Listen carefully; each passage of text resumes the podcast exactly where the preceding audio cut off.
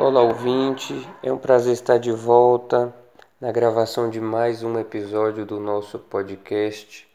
Hoje nós iremos falar sobre o cinema no entreguerras, esse período tão conturbado para a humanidade e que foi retratado no cinema, capturado pelo cinema e externado também pelo cinema diante de toda a situação social, econômica e política dos seus é, realizadores e por isso nós escolhemos três filmes de grandes realizadores em períodos um pouquinho diferentes entre eles, mas todos no período entre guerras e de três países diferentes.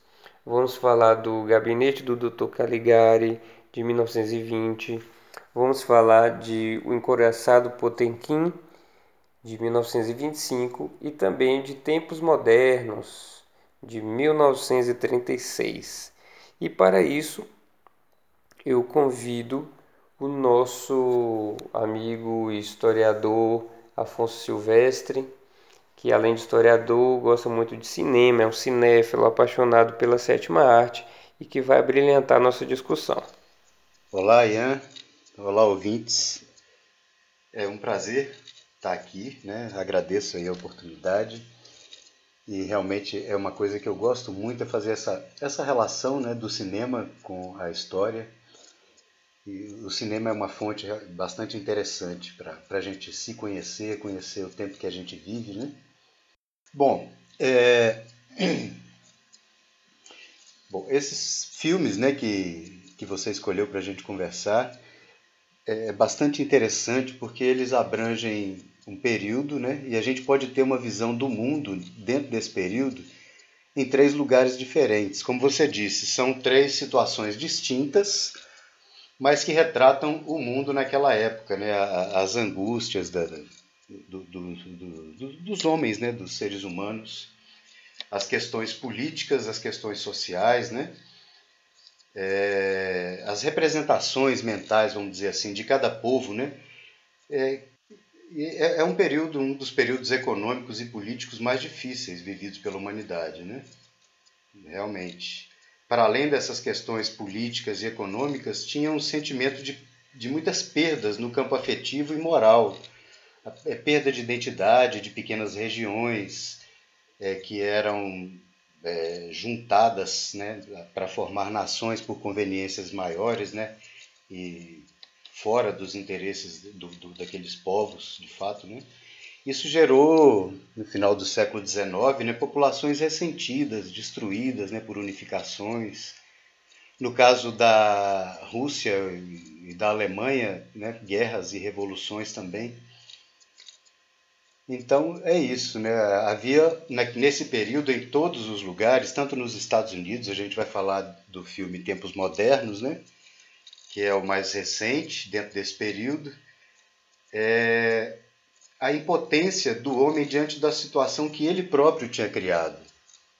É um cenário de fome e miséria, um desejo de reconstrução sustentável, né? É, o desenvolvimento tecnológico, industrial, científico e artístico muito grande e forças contrárias a isso, que são forças conservadoras, né?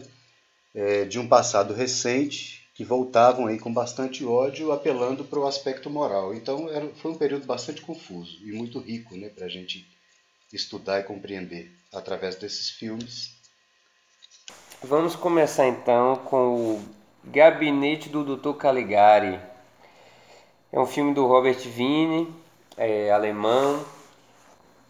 Ele, na verdade, é um filme do, da República de Weimar, não é isso, Silvestre? Isso, isso. É, a República é, Democrática, né, que, que fez, foi responsável pela rendição, né, já que o, o governo imperialista, o Império militarizado, abandonou o governo, né, é, e deixou a rendição na mão desses democratas, né?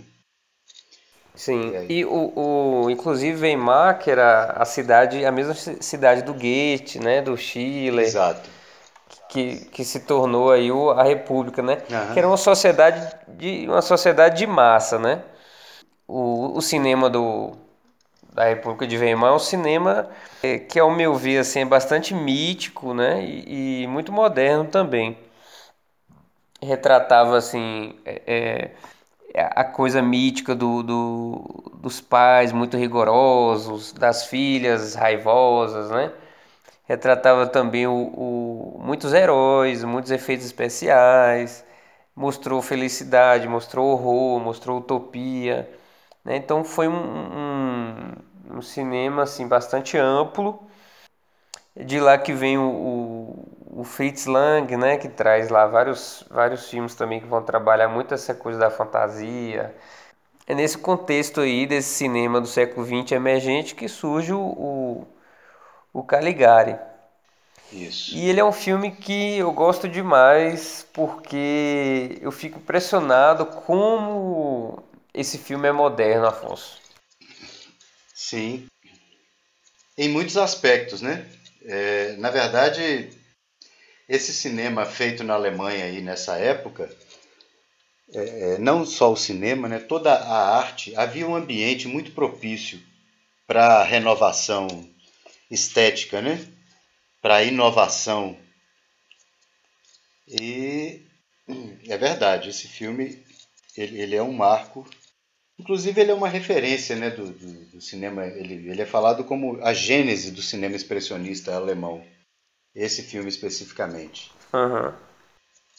Embora o cinema expressionista é pelo menos segundo aí a, a, maior a principal crítica né do cinema expressionista Lotte Eisner ele se inicia em 1906 com um filme tcheco, né, que é O Estudante de Praga, que é o, é o cinema que primeiro vem trazer essas características, a estilização do fantástico, né?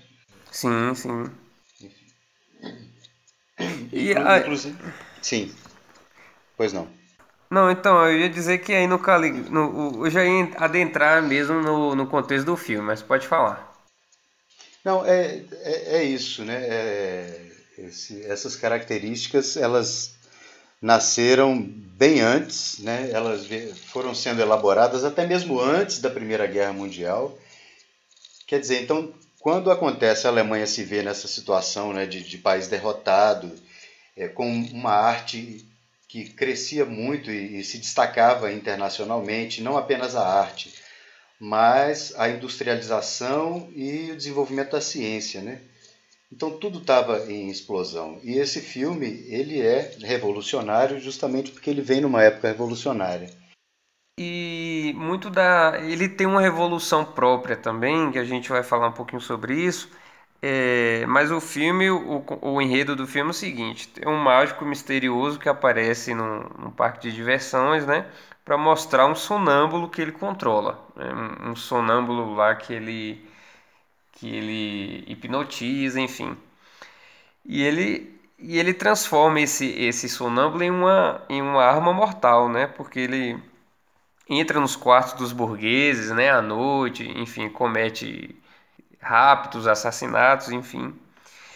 E como o, é, você colocou aí, né, que o, Caligari nasce desse caos aí da Primeira Guerra.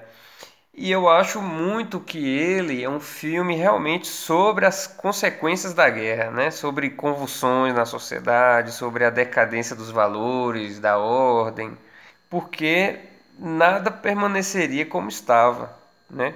Então, questão de valores, questões de identidade, eles não seriam essas questões deveriam ser repensadas, né? Os valores e as identidades são novas agora, né? Eles não são aqueles antigos não são mais válidos. Então acho que a guerra trouxe essa transformação muito grande e o filme ele traz muito dessa transformação. Né? Nem tudo que parece realmente é. Então ele, há muito. Ele traz uma crítica política muito sutil, muito sutil mesmo, porque é, a gente acaba se esquecendo de um detalhe que tem logo no início do filme. É uma história contada por um louco, né? É uma história que não deverá ter credibilidade, mas a gente perde esse detalhe, né? Ele dirige o filme de uma de tal maneira que você acaba é, não dando seu subconsciente não dá muita importância para essa informação que está lá no início do filme a gente acaba esquecendo, né?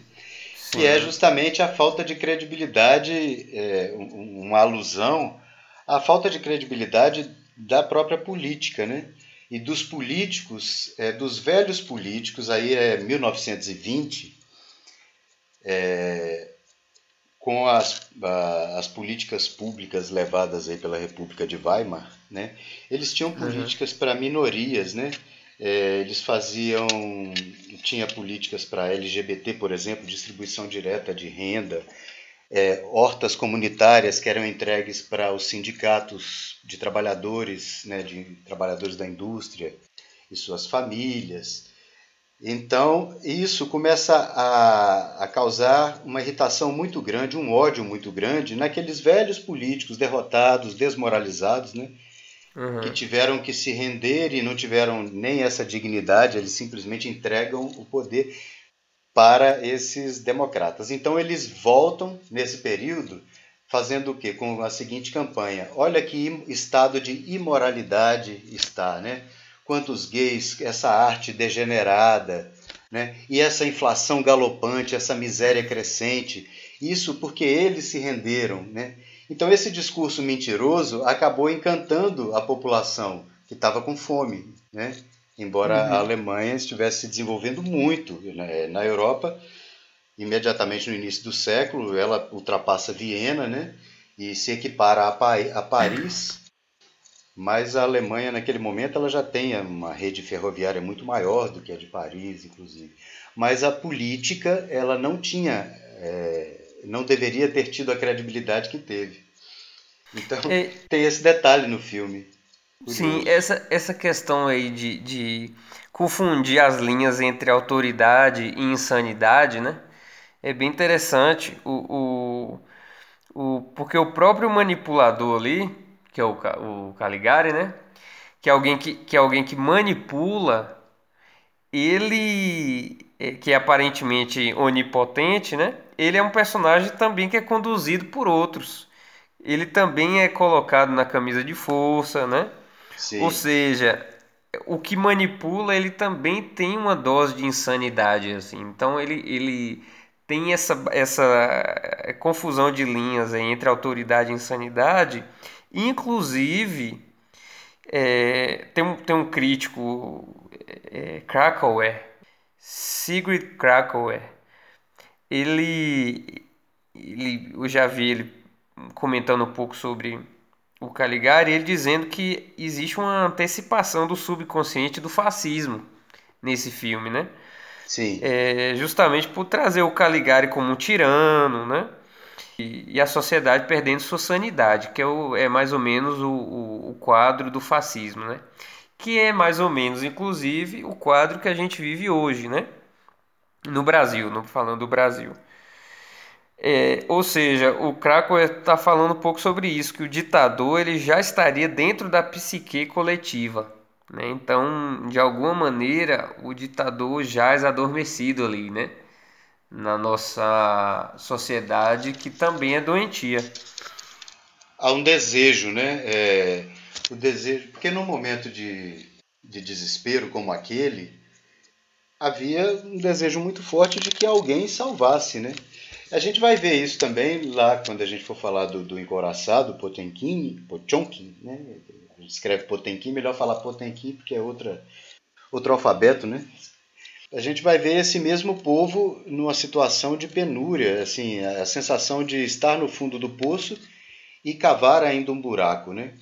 Mas uhum. é, e, e, o povo alemão ele, ele tem é, essa tendência para essa visão é, um pouco obscura, né? Tem uma, uma frase do, do Goethe, né? Você falou do, do Goethe, que era natural de Weimar.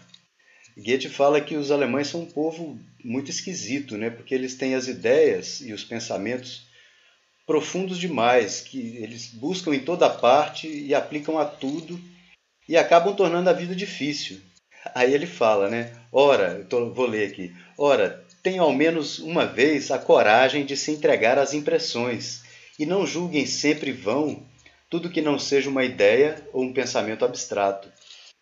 Então, esse, essa objetividade alemã, junto com aquela situação, levou a essa obscuridade né, do, do cinema expressionista, como eu falei antes, essa estilização é, do fantástico, do absurdo, né? Sim, aqueles, sim. aqueles ângulos incômodos, né? É, aquelas perspectivas é, supra-reais, né? Elas são elas são absurdas. Não é que elas são, é, não é exatamente um sonho. É a realidade. É um, só que a realidade é que se parece um pesadelo. Sim. Naquele aquele momento era isso. Exato, é. E o, é porque o expressionismo, é, é para mim, né, a essência dele é justamente a distorção da realidade para enfatizar a subjetividade, né, as emoções. E o, é, o Caligari ele tem muito isso, né, das sombras criando paisagens geométricas, das linhas tortas, né, dos ângulos é, que não são muito usuais, né, enfim. É, tem muitos objetos pontiagudos, contraste de luz e sombra, muita, muita, é, muitos elementos expressionistas que foram é, sendo utilizados em outros filmes, né, posteriormente também. É, e até melhoraram, né? Os que vieram depois melhoraram o estilo do Vini. Ele foi, ele abriu esses caminhos, né? Ele trouxe essas ideias do teatro, né? É, tinha um cara chamado Max Reinhardt. Teve outros, mas esse Max Reinhardt ele foi muito importante para para o cinema expressionista. Inclusive ele era é, consultado, ele participa de algumas da criação né, de algumas obras. Uhum. E é tudo isso para mostrar né, é, essa, essa condição. Eu acho que Caligari é uma metáfora mesmo sobre a ingenuidade da população que acredita nos argumentos políticos. O tempo uhum. todo você está vendo isso. E o próprio, é, aparentemente, o grande opressor aí, que é o Caligari, na verdade ele também é manietado como o governante né, era, era conduzido pelo desejo do capital. E, era, e eram governantes fáceis de manipular pelo capital, porque o capital é muito inteligente. E esses governantes, na verdade, eles eram pessoas brutas, né? Eu acho que faz 300 anos que para você vencer na vida, ou você usa a razão, ou então você usa a força, né? E quando se usa a força, você, se consegue, você consegue muita coisa, porém em pouco tempo. Os períodos fascistas eles são curtos na história. É, a gente vê, por exemplo, a atitude, as atitudes hoje. Você estava comparando com o tempo de hoje, né? É, o ministro da Saúde, é, as, essas posições que ele toma, é, de acordo com os movimentos aí que o governo vai fazendo, que tira dele, vai puxando um pouco o tapete dele, né? a impressão que se tem é que um homem como esse, que é, que é um profissional de saúde, ele, ele só está ali, como todos, né? Eles sabem que eles têm pouco tempo para encher os bolsos, então eles perdem até o senso de ridículo. A Alemanha desse período estava desse jeito. E era um, é uma espécie de recalque, porque eles são eles que acusam uma arte degenerada, uma imoralidade da população que na verdade ela estava reagindo a uma situação, é, no mínimo, injusta né, para a maioria das pessoas. Sim. Eu, eu, eu lembrei aqui do, do Cesare, né, que é o, é o, o personagem. Sonâmbulo. Isso, sonâmbulo. Ele se move naquele mundo ali como se fosse realmente parte daquele mundo irregular, né? Porque ele, ele anda como um inconsciente mesmo, né? De forma toda desequilibrada, enfim. Um grande ator, inclusive, né? Fantástico. Sim. E, mas assim, a partir aí do, do, do, do Caligari, né, no expressionismo, a gente vai, vai perceber que surgiu é, muitos ditadores, né, muitos vilões no, no cinema alemão, né? Muito mais do que no cinema de Hollywood, por exemplo. Né? A gente tinha muito vilão, muito essa, essa imagem do ditador mesmo. Né? Então, de um lado, a gente tinha esses vilões, esses manipuladores, esses mágicos, né, esses ilusionistas. E do outro lado, por outro lado, a gente tinha também as criaturas sonâmbulas, a gente tinha os possuídos, os, né? A gente pensar em Nosferatu, entre outros. O Golem, você conhece? O Golem, isso, o Golem. Então são, são criaturas meio dispostas a cumprirem as ordens, né? Enfim, ou que caminham mesmo por uma, por uma realidade meio que, que sonâmbulos. Isso é muito interessante. Agora, o, você estava falando aí da, da cena inicial, lembrando que aquilo ali foi muito inovador, porque tá vendo a história através dos olhos dele, né? Através da fala, da narração dele, é, né? da interpretação do, do, personagem, não é isso? Uhum. Então a gente tem essa margem aí também para trabalhar uma subjetividade de uma maneira mais complexa. E eu acho que esse filme ganha muito nesse, nesse. O cinema, na verdade, ganha muito a partir desse filme também por isso.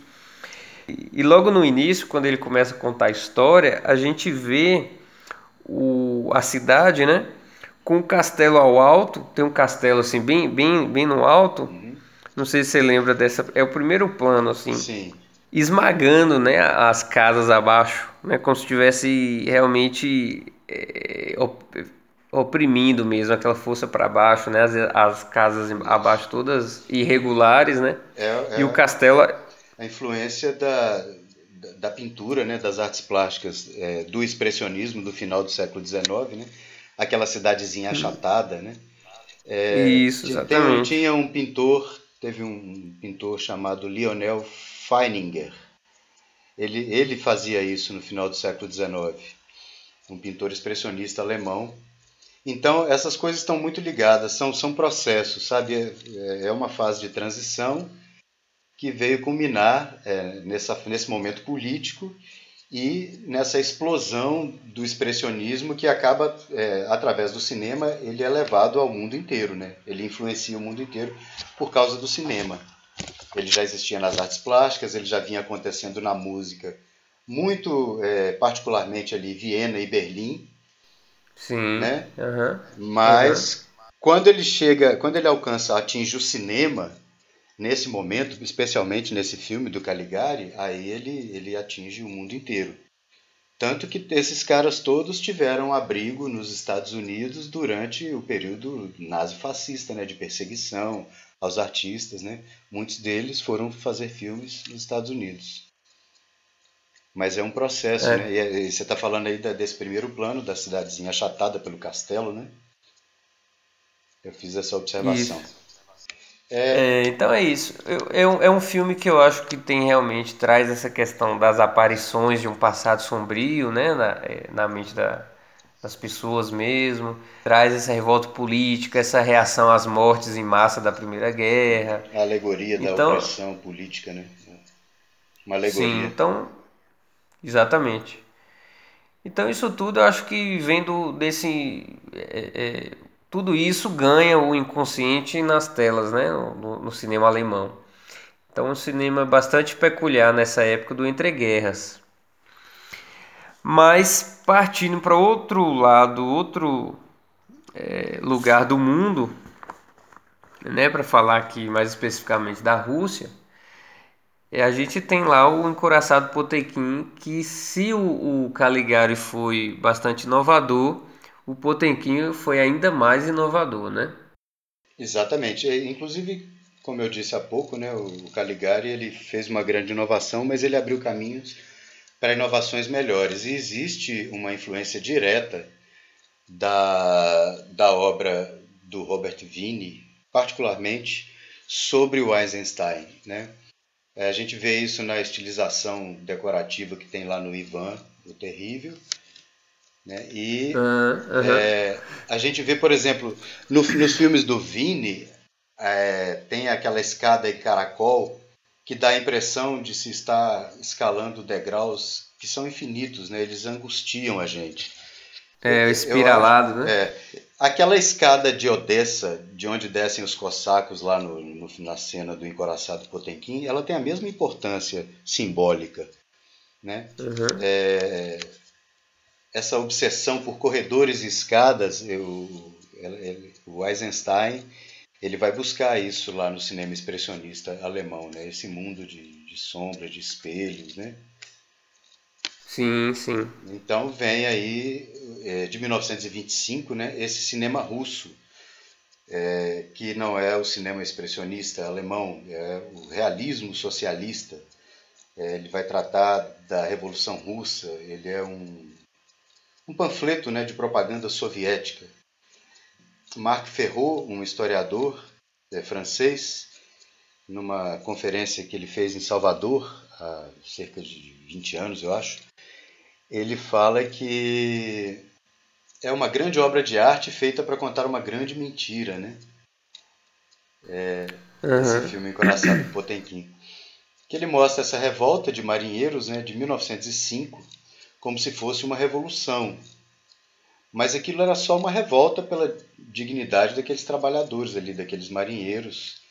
Eles eram obrigados a comer comida estragada, eles levavam eh, castigos horríveis, eles eram açoitados que aliás isso era um costume nas marinhas pelo mundo afora, inclusive a brasileira, que também, isso também gerou revoltas aqui no Brasil. O resto é tudo mentira, né?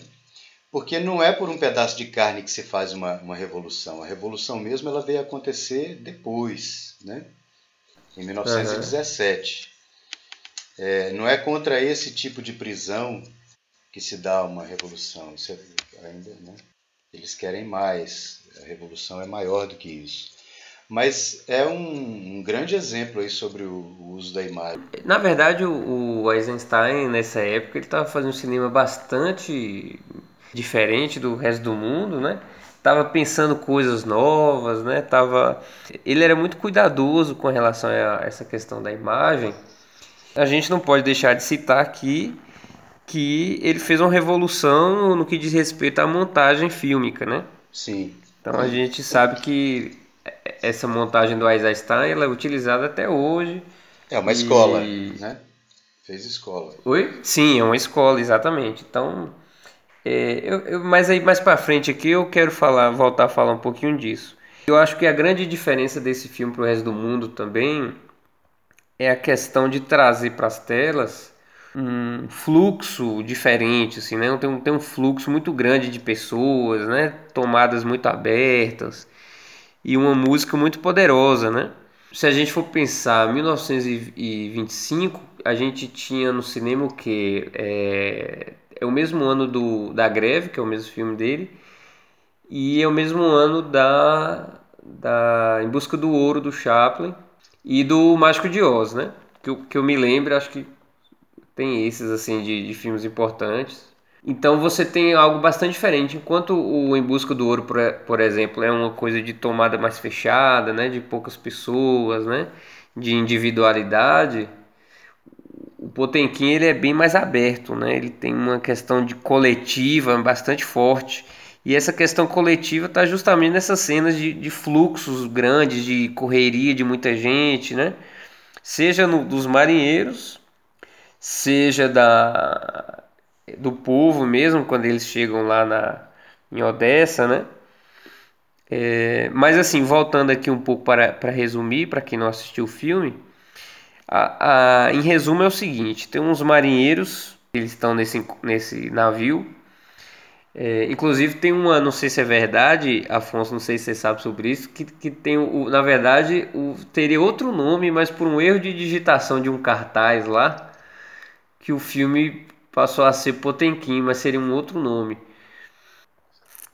E aí, assim, tem esses marinheiros nesse navio, né?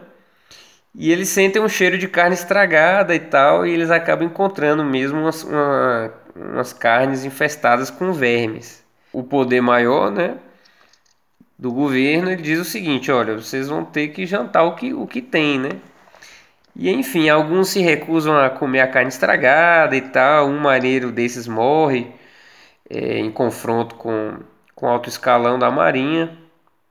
E aí os marinheiros matam os, ofici os oficiais, né? Tem a insurreição deles.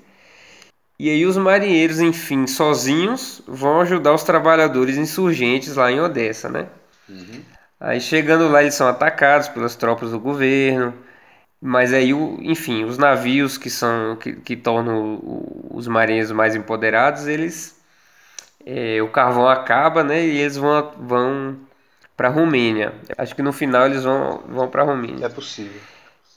Acho. Você acha que nesse caso, mesmo o filme não sendo sobre um, um, na verdade ele até traz questões reais ali, né, do navio que realmente existiu, enfim, mas talvez ele seja uma melhoria visual, uma melhoria da imagem, mesmo estando aquém da verdade, né? Sim. É, é, é sim, eu concordo.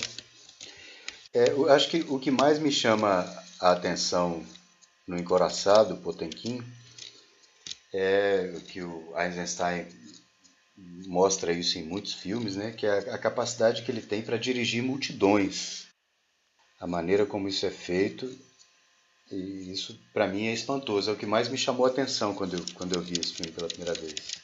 Professor, dos grandes professores de, dessas, da escola de filme de Moscou, por exemplo, é o Lev Kuleshov, né? E ele começou a realizar é, é, experimentos psicológicos mesmo, né? Assim, do, do, espectador no filme. Então a teoria de Kuleshov é essa, né? De que a audiência muda a percepção é, do ator, né? Do filme ali, de acordo com a imagem que, que vem subsequente. Então o Eisenstein utiliza justamente isso, da, de, de fazer essa montagem. E essa montagem ele trabalha com a dilatação do espaço, né? Do tempo e do espaço. Então, mesmo o filme tendo essas multidões, né? Muita gente, a gente também tem um olhar ali que é um pouco mais subjetivo. A gente vai ver mais isso na questão da, da, da cena, né? Da escadaria de Odessa, que, o, que a gente vai falar um pouco mais à frente. É, de qualquer forma, eu acho que esse, esse cinema russo, essa escola desenvolvida aí pelo Eisenstein, com essa estética né? É, é, e também a utilização dessas representações para guiar né, uma revolução. Isso aconteceu também lá na tentativa nazista, né, que ela foi muito baseada no aspecto da estética. É, o caráter artístico do, do filme do Eisenstein, ele, ele conduziu, né, ele, ele guiou durante toda a primeira metade do século XX uma vanguarda que não era política, era mais artística, né? uma vanguarda europeia a fazer aí os filmes, os seus filmes. E isso, como retorno, acabou legitimando aquela conjuntura russa, esteticamente além de politicamente. Né? É como se o filme, esse filme do Eisenstein fosse certificado pelos artistas já é, reconhecidos, né? os europeus reconhecidos mundialmente na época. Né? De, de, qualquer forma, o cinema, como a arquitetura, já era uma arte, uma cultura bem popular entre os socialistas e, e também entre o povo alemão na época, né? Uhum. É, eu, eu, eu sou fascinado por esse filme. É, é, é, incrível assim, a composição do discurso estético usado como panfleto de propaganda para legitimar uma revolução de fato que ia acontecer 12 anos depois uhum. da, da revolta que o filme retrata, né? Agora, é, é importante lembrar que é preciso ver o filme é, com a consciência de que, historicamente, aquilo ali é falso. A gente está vendo uma obra de arte, né? É, o filme não retrata uma revolução, uma revolta pela dignidade. É, é uma categoria de filmes oficiais que utilizam o mito como base para se construir uma história, né? A história aí construída pelos vencedores, né? Mas uhum. é, é, deve ser uma das obras de, da arte cinematográfica mais belas aí da história, com certeza. E aí, agora para é, encerrar sobre o filme, falar um pouco dessa, dessa cena da escadaria de Odessa, né? Uhum. É uma cena que ficou bastante conhecida, ela foi emulada várias outras vezes, foi homenageada em outros filmes. Me lembro agora do, de, dos Intocáveis, por exemplo, que tem uma cena que é, Sim. Que é bem parecida, né? Uhum. De uma homenagem. E, é, e assim, é, a gente vê uma, uma sequência da, da, começando pela câmera lenta, que lá em certo momento acompanha as pessoas ali fugindo né, do, do tiroteio realça o desespero dos homens, das mulheres, das crianças, né, que estão caídos no chão, sendo pisoteados, Isso. buscando fugir, buscando fugir dos tiros, né, dos oficiais. Uhum. E aí, quando as autoridades começam a atirar é, no massacre, é um massacre aquilo ali, o, o Eisenstein começa a construir a cena com cuidado, né, com esmero muito grande. Então o que, que ele faz? É, ele começa a brincar com a montagem. Então ele começa a alternar os planos entre os oficiais e as pessoas que estão é, fugindo. E nessa brincadeira de alternar, ele vai brincando com as emoções, porque a depender do que ele monta no filme, né, qual a sequência de cortes de, de tomadas que ele vai fazer ali, ele vai produzir um efeito de sentido diferente, né? A gente tem, por exemplo, um carrinho de bebê que começa a descer as escadas, uhum. debaixo dos tiros. Debaixo dos tiros, esse carrinho de bebê começa a descer. E o que, que acontece? Pela montagem, a gente percebe essa descida do carrinho de forma muito lenta. Né? Ele, ou seja, ele altera ali o, a, a questão do tempo. Então, isso traz um suspense, expectativa né, maior. A composição dos planos mesmo, né, dos soldados posicionados acima e as pessoas abaixo, é, simbolizando também as posições de cada um na pirâmide social, né? Isso. E entre eles esse carrinho de bebê que é uma coisa ingênua, assim, uma coisa muito delicada e que, que mexe muito com a, com a questão da comoção, né? Na linha de fogo e ainda descendo escadaria abaixo. Ele, ele nessa cena ele foca bastante ali no carrinho, então quer dizer que a gente perde a noção do espaço que é muito grande ali em volta. Então ele trabalha com essa questão de tempo e espaço de uma forma belíssima, assim, muito inovadora. E para quem não assistiu, assista, porque é impressionante o filme inteiro. Encoraçado Potequim, da Rússia, 1925. Tem um pouco mais de uma hora, deve ter ali uns 75 minutos, mais ou menos. E vamos passar para o próximo, né? Isso, é. A gente falou de dois filmes do período entre guerras. Esses dois filmes antes da quebra da Bolsa, de 1929. E agora nós vamos falar dos tempos modernos, né? de tempos modernos, do, do Chaplin, que é de 1936, que mostra exatamente essa condição dos trabalhadores né, nos Estados Unidos depois daquele crash né, da bolsa, daquela crise de 1929. É um filme em que a gente vai ver a opressão da máquina né, e a opressão do tempo sobre os trabalhadores. Aquela ideia que eu falei antes, né, desse, desse período em que o homem descobre que ele não dá conta da realidade que ele próprio criou. Né? É, é, acho que é importante notar isso, porque o cinema ele tem as suas fórmulas e elas, é, elas são usadas realmente. Agora, o que faz a diferença é o gênio do criador que está manipulando essas formas. Né? No caso do filme Tempos Modernos, o, o Charlie Chaplin. Né? Ele começa, ele tem nas mãos um roteiro que fala sobre crise do emprego, né? essa questão da, do sofrimento no trabalho. E o cinema já é falado, né? já é um cinema sonoro, enfim. Uhum. Mas ele quer falar sobre isso ainda de uma forma que antiga, né? o cinema mudo. Para o Chaplin, o cinema mudo era o cinema essencial. Né? É, Para ele, a, a fala ia deturpar um pouco do cinema. Ia manchar. O, o, o Chaplin, o que, que ele pensa? Ele pensa em dar voz apenas às máquinas, né? Ele, ou seja, o cinema, ele é, esse filme é mudo, mas na verdade é, é, é ele usa som direto, né? É sonoro e é, não, é, assim, as personagens não têm fala, né? Mas o filme é sonoro porque Isso, filme sonoro. Realmente tem tem sons ali e tem algumas falas, na verdade, assim, bem pontuais. Mas eu acho que o seguinte, o, essa questão, a primeira questão que a gente precisa perceber nele é a coisa do, do trabalho, da mão de obra mudar muito. Porque o, o, o, trabalhador ele deixa de ser um artesão, né? Que faz o trabalho todo, de um, de, o trabalho de uma peça inteira, por exemplo. Isso e passa a ser um trabalhador que faz só uma parte da coisa e que ele perde o controle sobre o resto, né? Exato. Então, se antes a gente tinha aquele trabalho mais artesanal, mais autoral, profissional que, que era mais técnico, né, que precisava desenvolver uma técnica grande para dar conta de todo o trabalho, Agora a gente tem um trabalhador que só faz uma parte mínima ali do trabalho e única e repetitiva, né? E ele já abre o filme com, a, com essa cena, né? Com, com, essa cena ali da esteira. Girando e do porcas, cara, né? E do, e do cara girando porca.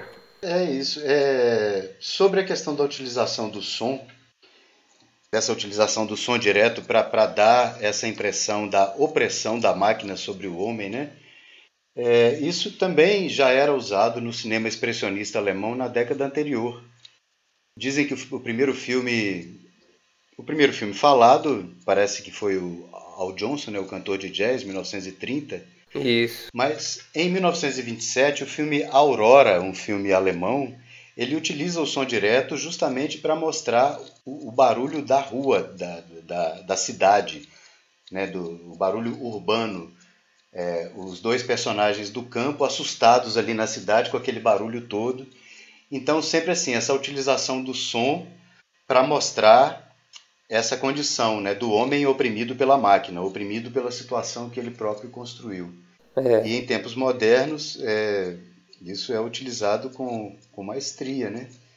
Nossa, e, não, é genial, genial. E uma cena cantada lá, acho que já no finalzinho do filme, né?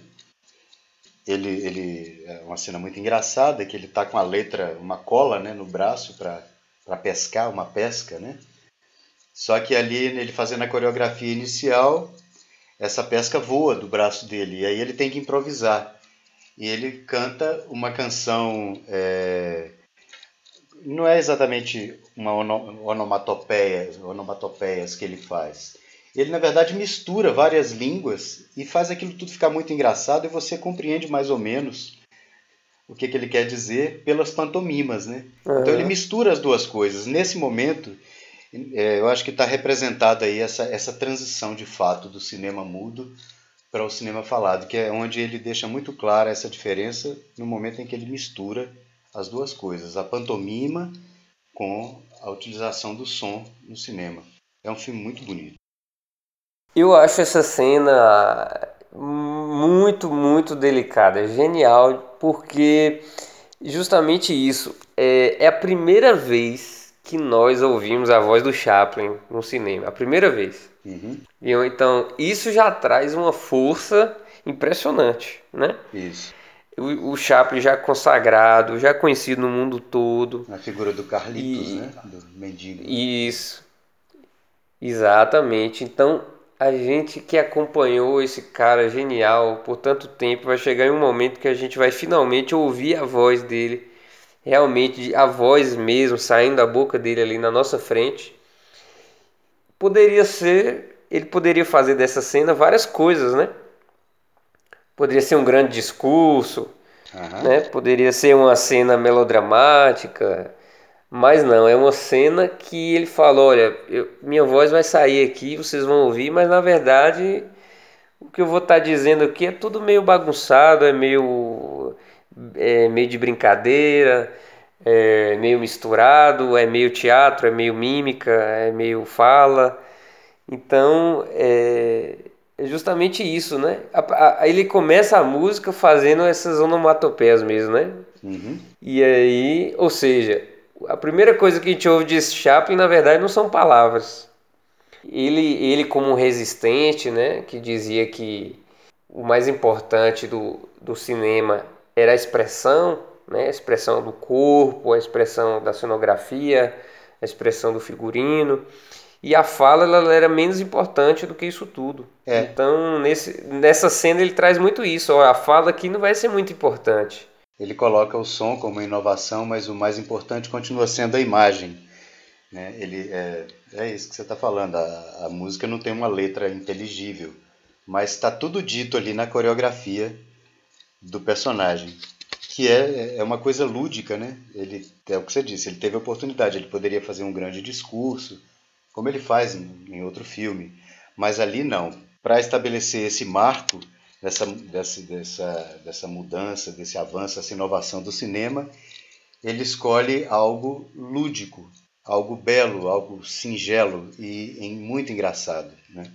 E ainda sobre essa questão da, da fala no filme, É muito inteligente o que ele, o que ele faz, porque as falas que a gente tem, se a gente for lembrar aqui, se você lembrar de outras aí você me fala, tem, por exemplo, a fala do patrão, né, que ele, acho que ele vai fazer, vai fazer xixi no banheiro, né, ele sai do trabalho e tal, e aí aparece um patrão, o patrão dele gigante assim nas televisões, naquelas televisões muito grandes, e fala assim com ele: o que, que você está fazendo aí? Vai voltar para o trabalho e tal, né? Uhum. Então ali a gente vê a fala mesmo.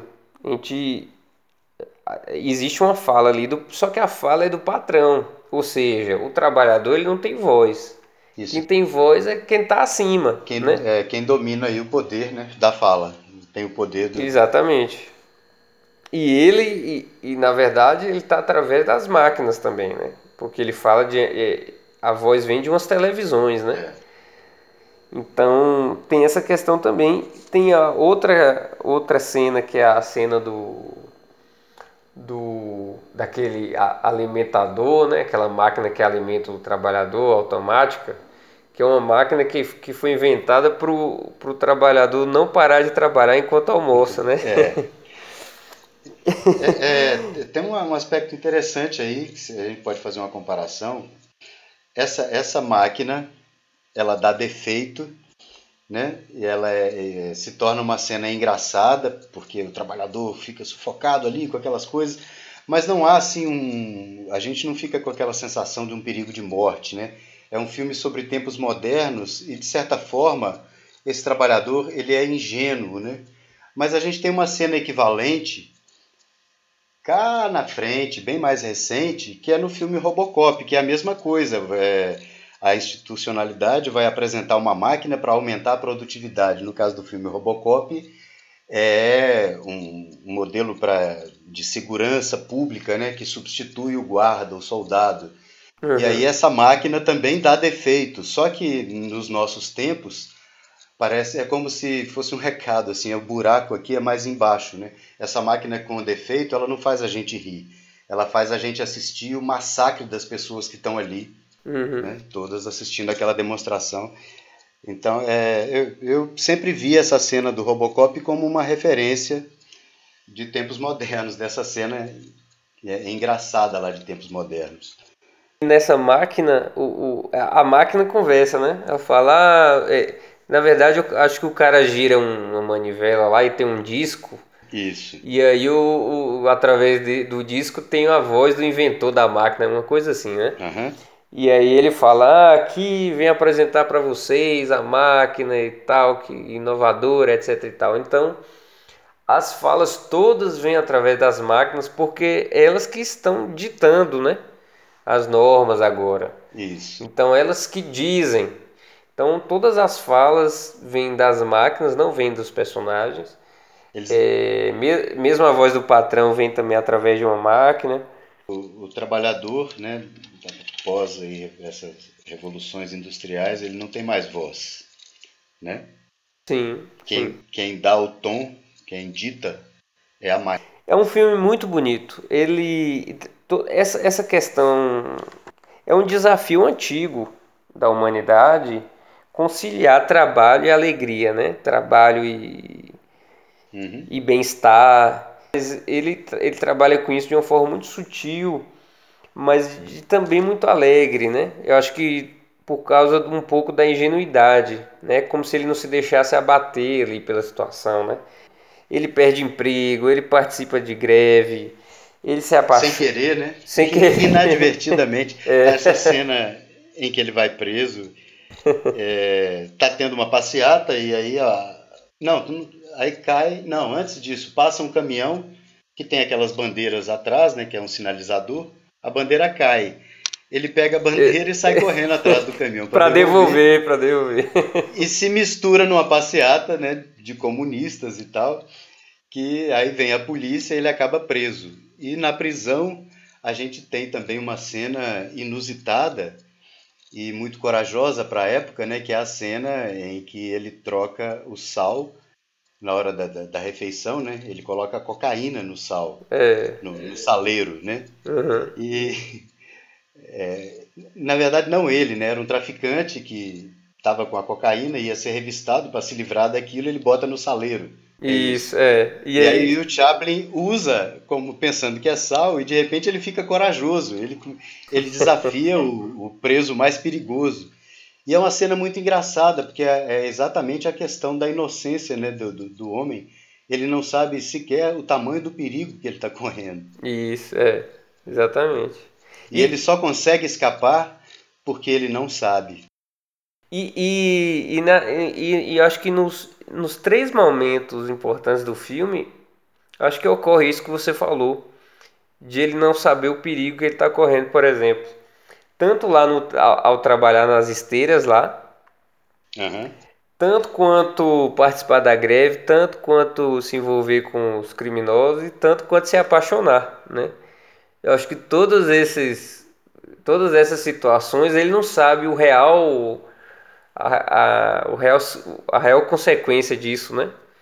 Então, o, o Chaplin tem muito isso também de, de ficar corajoso depois que ele ou fica bêbado, né? A gente tem isso também lá no, no, no, no é, Luzes da Cidade, né? Em outros filmes. Essa cena aí que você comentou. E ele só poder... A é, coragem que vem com um estímulo, né? De, de fora, algum estímulo isso. No caso, a bebida ou né, qualquer outra droga. É, e, inclusive, né, aponta para para esses índices né, de, de, de drogadição entre trabalhadores, desde aqueles tempos mesmo, né? principalmente o álcool, no caso aí de luz da cidade.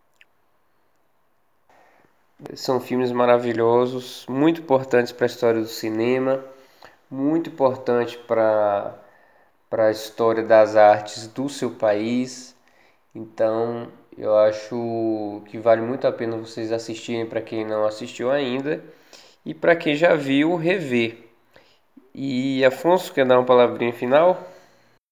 É isso, reforçar né, o que você falou sobre a importância desses filmes e acrescentar também essa importância que eles têm para a nossa compreensão sobre a construção dessa nossa realidade hoje, né?